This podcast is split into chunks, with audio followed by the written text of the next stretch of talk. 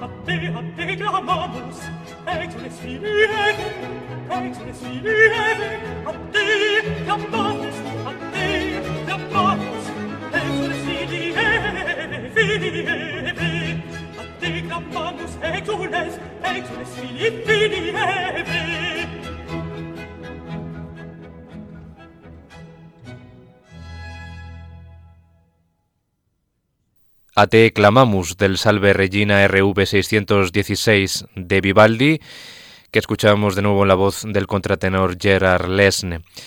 Y vamos a escuchar ahora ese tercer movimiento donde Vivaldi conforma un estado de ánimo en torno a la palabra suspiramus, con frecuentes silencios que evocan la pausa para tomar aire, para tomar aliento. Así utiliza Antonio Vivaldi la retórica barroca para plasmar musicalmente el texto del Salve Regina.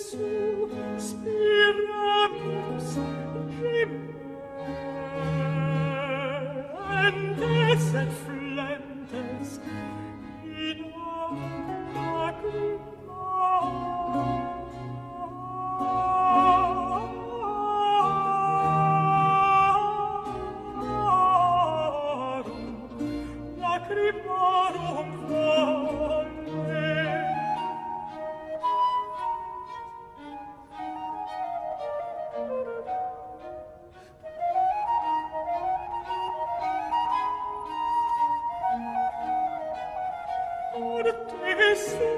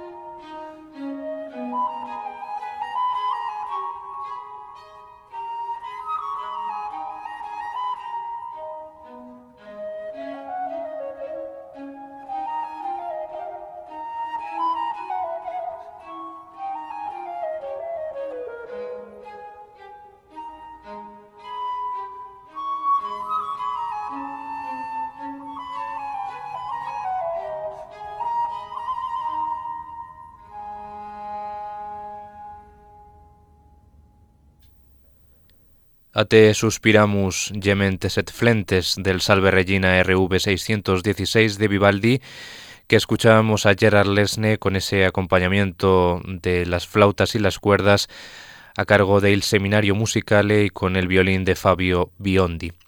Damos un salto de casi un siglo en este segundo repaso por este texto mariano las plasmaciones musicales de esta antífona o himno mariano, Salve Regina, para situarnos en el romanticismo musical de la mano de Franz Schubert, con su Salve Regina Deutsch 676, que lleva también el número de catálogo Opus Póstumo 153.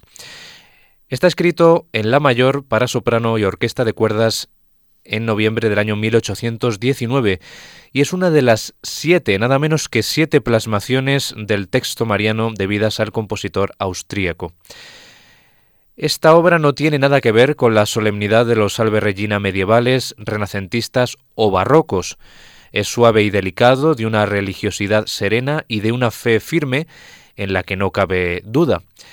Su melodía, en la que se deja sentir la influencia clasicista de Mozart o la de su maestro Salieri, es refinada y bella. Escuchamos ya este Salve Regina Deutsch 676 para soprano y orquesta de cuerdas de Schubert en la interpretación de la soprano Helen Donaz acompañada por la Orquesta Sinfónica de la Radio de Baviera a las órdenes de Wolfgang Sabalisch.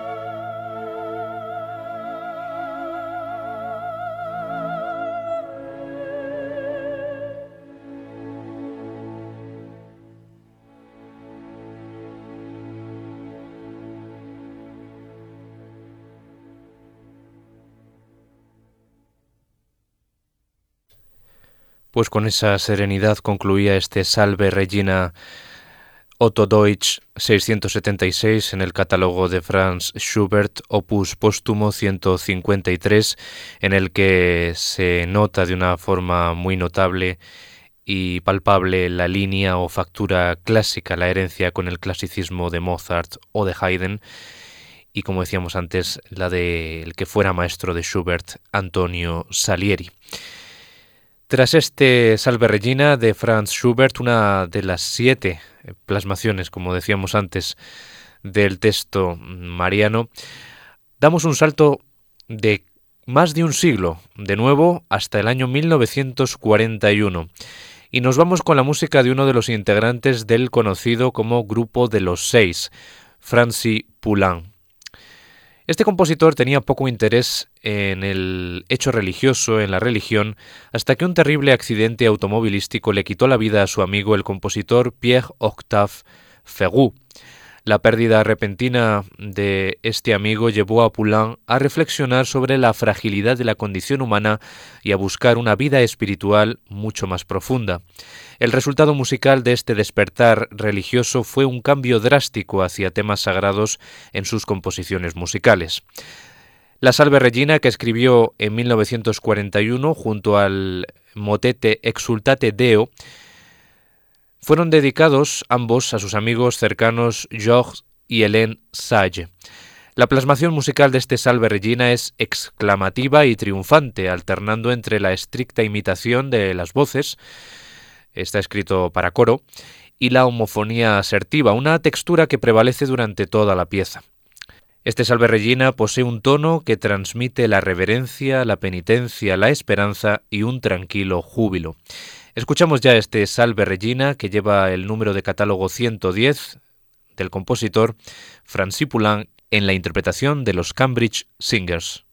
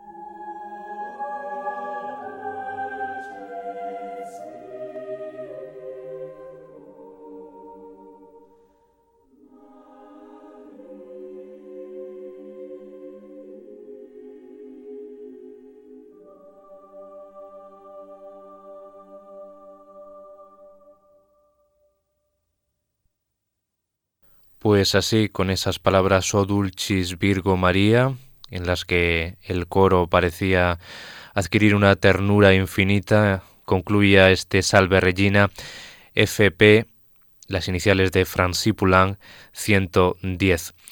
Y no abandonamos a este compositor integrante del llamado Grupo de los Seix, un movimiento estético que se erigió en rebeldía contra el impresionismo musical imperante en la música francesa de comienzos del siglo XX, ya que nos vamos a ir a una de sus obras para la escena, como es Diálogos de Carmelitas.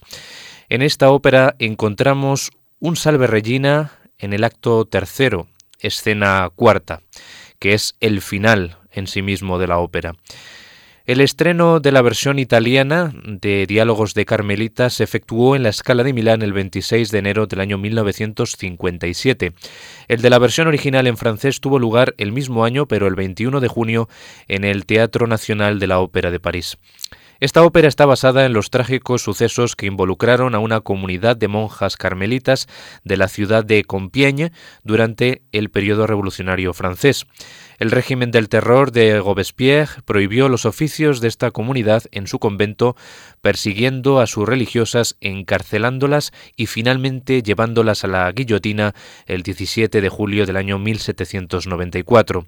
Estas 16 monjas mártires fueron beatificadas en 1906 por el Papa Pío X.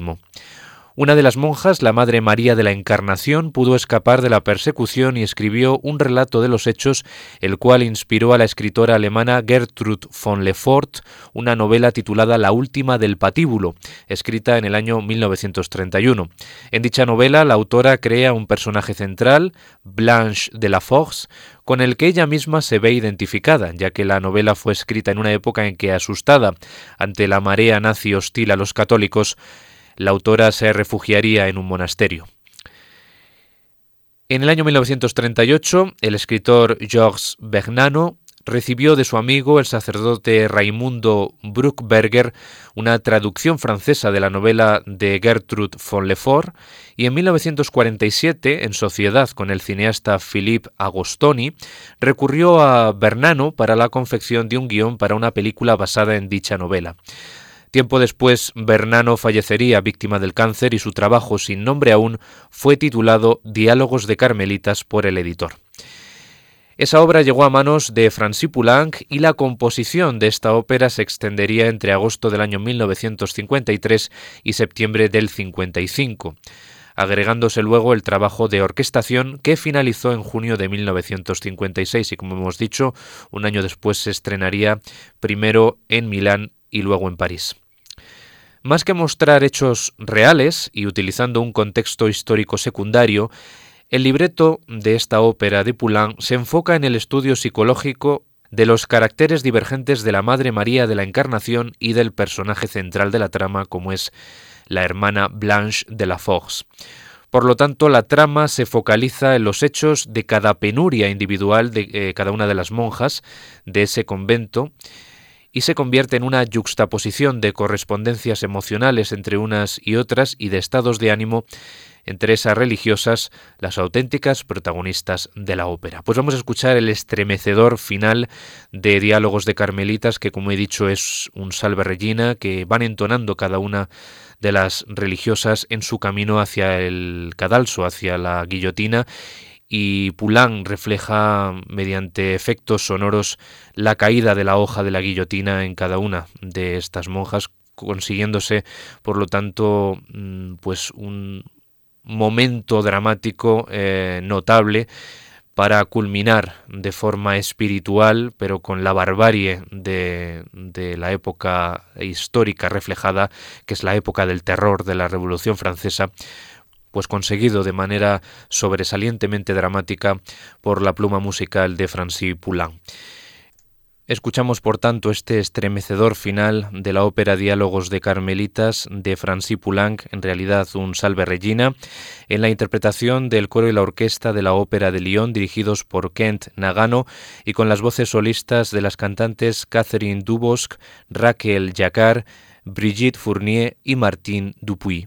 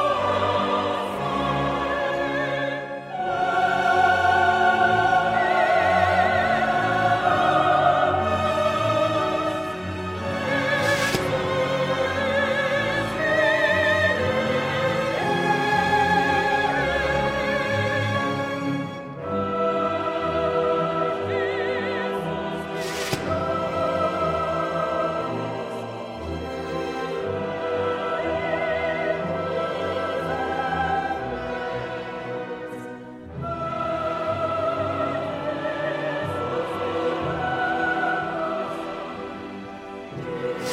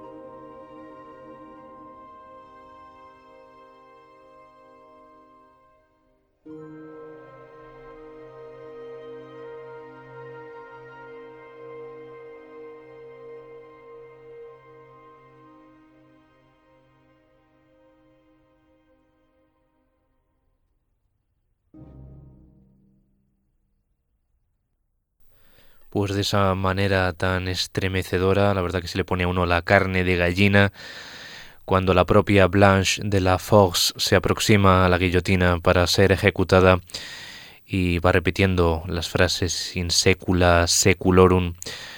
Pues así concluye Diálogos de Carmelitas, esa ópera que narra los trágicos hechos que involucraron a la congregación de monjas de Compiègne durante la Revolución Francesa.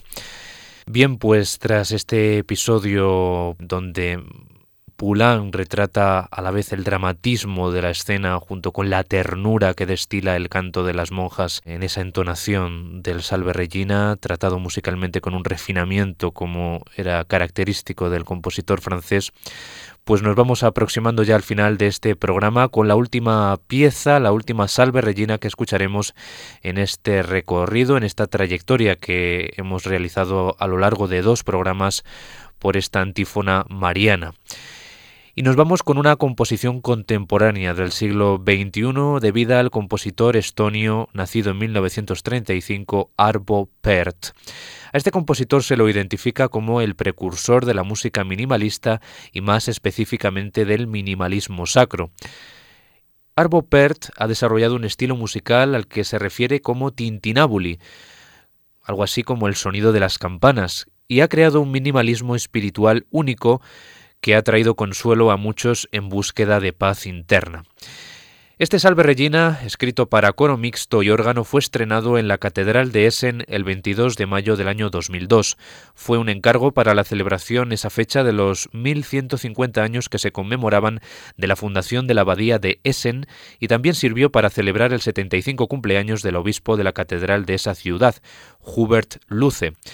Fue expreso deseo de este obispo que la plasmación musical de Perth del Salve Regina fuera escrita en honor de la Virgen Dorada de la Catedral de Essen. Este Salve Regina se desarrolla a partir de un canto coral al unísono que se adentra en una polifonía a la que acompaña un tranquilo pulso instrumental a cargo del órgano. Al igual que en la mayor parte de las obras de este compositor estonio, los parámetros del texto, en este caso un salve regina, tienen una influencia decisiva en la estructura de la composición. Tras la introducción instrumental, todas las partes cantan el saludo salve regina al unísono en piano, y a partir de ahí la obra se va construyendo gradualmente mediante majestuosos clímax, al unísono al principio, armonías más amplias después y detalles intrigantes en la parte de órgano a lo largo de toda la composición. Pues pasamos a escucharla ya, este Salve Regina de Arvo Pärt, en la interpretación del coro de cámara filarmónico de Estonia, Christopher Bowers Broadbent al órgano y todos dirigidos por Paul Hilliard.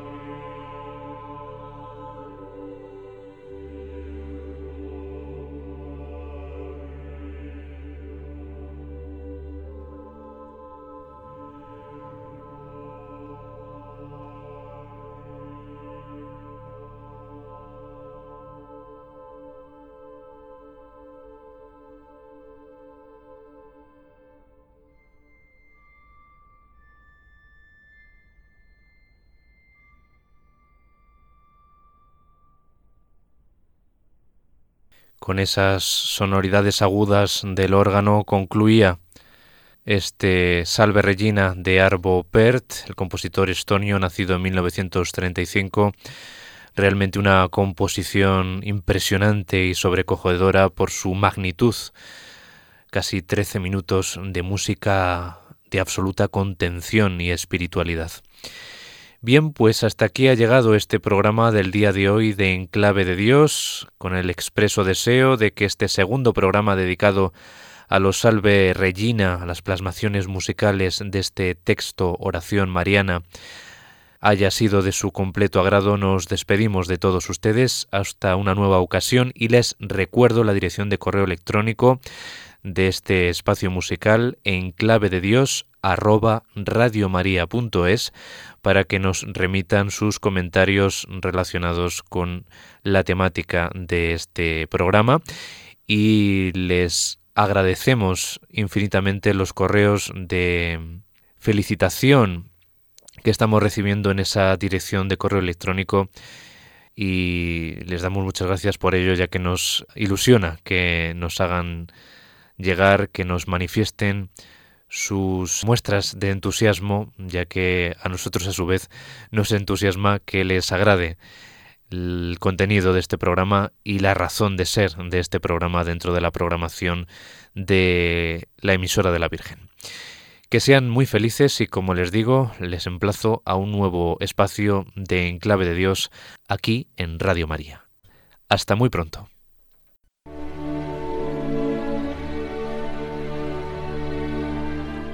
Y así termina En Clave de Dios con Germán García Tomás.